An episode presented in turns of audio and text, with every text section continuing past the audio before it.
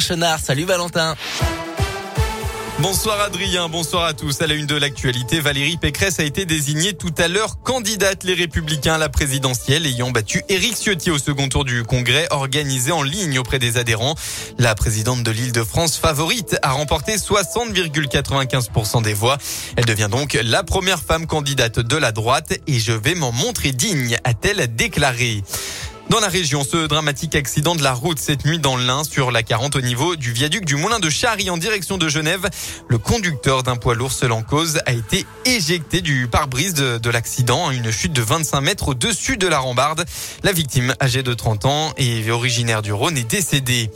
Autre accident ce matin, deux poids lourds ont subi une collision peu avant 5 heures sur la 46 à hauteur de Genève. Les deux chauffeurs des camions ont été blessés, dont l'un gravement.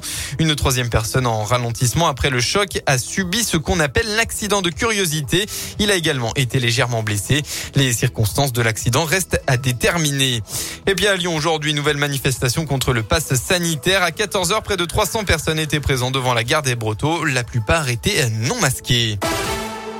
Un mot du Téléthon, eh bien, à la mi-journée, 16 millions d'euros ont été récoltés pour la 35e édition de cet événement caritatif qui a renoué avec les animations à travers la France après une édition 2020 en ligne pour cause euh, de Covid-19. Pour rappel, un seul numéro pour donner le 36-37 évidemment. On passe au sport en biathlon. L'équipe de France composée de Fabien Claude, Émilien Jacquelin, Simon Détieux et Quentin Fillon-Maillet a terminé deuxième du relais tout à l'heure à Ostersund en Suède. Ce sont les Norvégiens qui ont remporté le relais, champion du monde en titre de la spécialité. Ils ont fait preuve d'une redoutable efficacité à la carabine avec seulement quatre pioches au total. Une première épreuve pour l'équipe de France qui a apprécié l'Indinois Simon Détieux. Écoutez-le. Ouais, content. Euh, ça s'est bien passé pour nous. Bah, c'est une autre belle composition. Chacun, en tout cas, trouve sa place petit à petit dans cet ordre-là. On a vu un Quentin euh, parfait sur les tirs, parfait sur euh, la piste. dans un dernier relais, il faut avoir un gars comme lui qui soit sûr du coup, quoi. Ça, c'est sûr. et puis, et puis les autres, on est bien dans dans, notre, dans ce relais-là. Donc euh, j'ai réussi à bien rester dedans, à rester focus sur, sur mes tirs et tout ça. Je suis content de ça, ça fait euh, des belles choses pour la suite. Place maintenant au relais des Françaises demain à midi 35 et à la poursuite homme à 15h15.